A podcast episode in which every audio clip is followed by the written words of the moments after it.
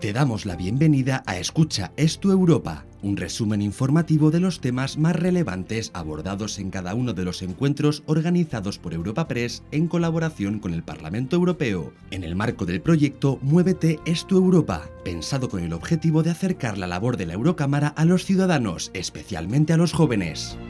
En este segundo episodio exploramos las políticas verdes de la Unión Europea para abordar la transición ecológica y analizamos el papel crucial de la Unión en liderar este proceso.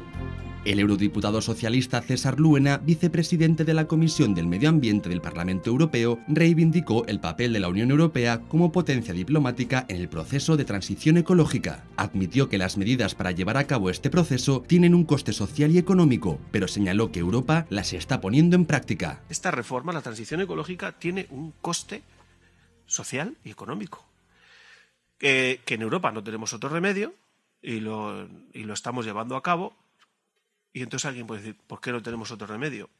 Pues porque tenemos un, único papel ahora mismo en el mundo, que es el de, el de orientar y el de ofrecer modelos. Mm, potencia comercial, potencia diplomática en el sentido de ofrecer modelos, de ofrecer vías alternativas. Y la responsabilidad histórica que no es una cosa eh, pequeña. Luena habló de las democracias como las más comprometidas con las políticas de sostenibilidad y aseveró que en Europa el dilema medioambiental es también un dilema moral y ético.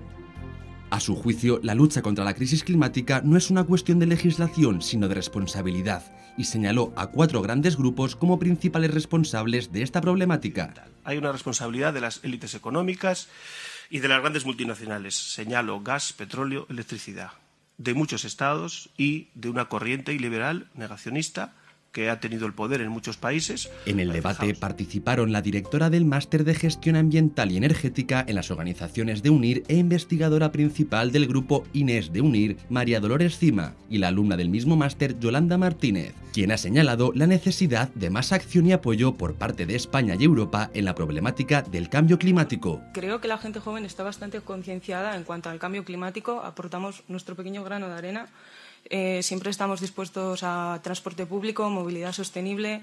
En casa siempre todo el mundo intenta eh, electricidad, agua, incluso a la hora de comprar el, eh, comprar el mínimo posible de plásticos, pero hay muchas cosas que a nosotros se nos escapan. Necesitamos un apoyo de la gente de arriba y necesitamos que las acciones también vengan de parte de, de Europa, de, España y de los gobiernos. Desde el punto de vista décima, se trata de una cuestión de comunicación y de mejorar la transmisión del mensaje a la sociedad y a las partes interesadas sobre las políticas que llegan desde Bruselas.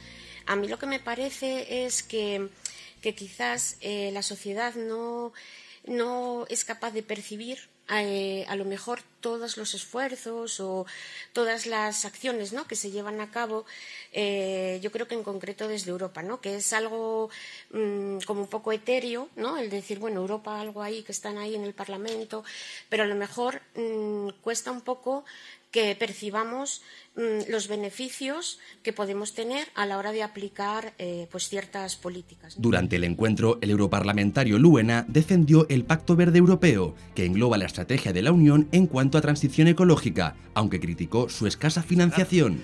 Pero imaginaos qué haría el Pacto Verde Europeo si tuviera el 35% de financiación que tienen las ayudas, eh, las ayudas directas al campo. Que no las pongo en cuestión, que las he votado a favor y las he defendido digamos, como europeo del sur, frente al norte, que se quiere cargar la PAC. Y los europeos del sur, de la mano, liberales, conservadores, socialdemócratas, hemos defendido la PAC. 35% de ayudas directas. Si el Pacto Verde Europeo algún día tiene el 35% de la financiación, será aún mejor, porque, porque será una parte de la financiación que se podrá destinar a la financiación de ese Fondo de Transición Justa. Por su parte, Yolanda Martínez mostró su satisfacción con las leyes europeas que se derivan del pacto, pero puso en duda la capacidad de llegar a los objetivos fijados con el ejemplo de los coches eléctricos. A día de hoy no es viable, hablamos de coches eléctricos, se está exponiendo también a día de hoy eh, la movilidad con, hidrógeno, pero por ejemplo lo que más en auge del coche eléctrico, el reciclaje del mismo, eh, los costes para el ciudadano a día de hoy.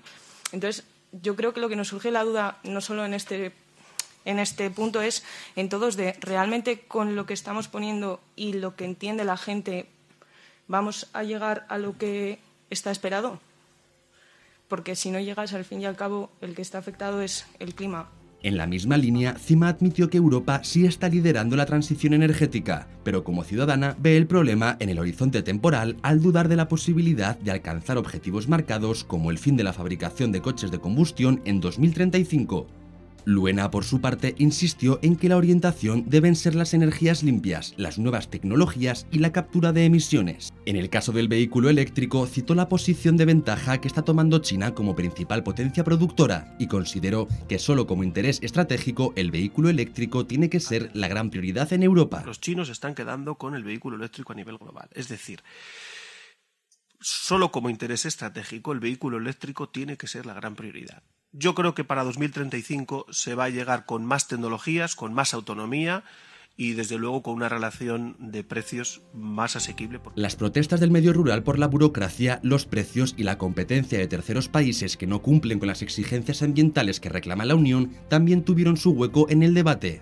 A este respecto, Luena aseguró que la compatibilidad entre las políticas de apoyo al primer sector y la sostenibilidad, por así decirlo, es absoluta. El campo como actor político pretende precisamente lo contrario de lo que han dicho ahora Yolanda y María Dolores, y es convertir el Pacto Verde Europeo en un paréntesis de las políticas comunitarias y no en lo que pretendemos eh, otras partes de la sociedad, que es que las políticas verdes sean prioritarias y condicionantes del resto de políticas y que por tanto sean una dinámica de las políticas europeas comunitarias. Para Cima, la clave está en poner controles en las fronteras para hacer frente a los productos procedentes de países con legislaciones más laxas en este sentido. Una idea que ha compartido Martínez, que ha apuntado a que no todos los países compiten en igualdad. En algunos puntos, quizá, por ejemplo, como en el sector agrario, quedan flecos, como puede ser Europa a nivel también industrial.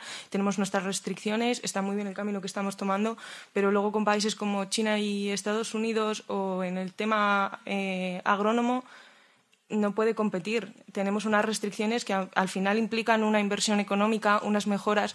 Si el resto de países no compiten en igualdad, es un poco a lo mejor la parte que falta de, para terminar el puzzle, por decirlo de alguna manera. Por otro lado, Luena habló de la Ley de Restauración de la Naturaleza, que tiene por objetivo que el 20% de la tierra y el mar de la Unión estén cubiertos por medidas de restauración de aquí a 2030 alertó de la necesidad de actuar ante la crisis de biodiversidad y cuidar de los ecosistemas, pues de lo contrario tendrá lugar la siguiente pandemia más pronto que tarde. Entonces, em, creo que cuando la estrategia de biodiversidad se plantea en términos de salud global, es muy acertado y la Comisión Europea lo ha planteado así, en términos de salud global, no solamente en términos de sostenibilidad. Por su parte, Cima apuntillo que además de cuidar de la biodiversidad a nivel europeo, es fundamental mantener el equilibrio ecológico a escala global, porque a su juicio tener unos ecosistemas saludables en todo el mundo repercutirá positivamente en la salud de todos. Entonces, desde el punto de vista de la salud, eh, y si pensamos además de los animales y pensamos en nosotros mismos, pues la, la biodiversidad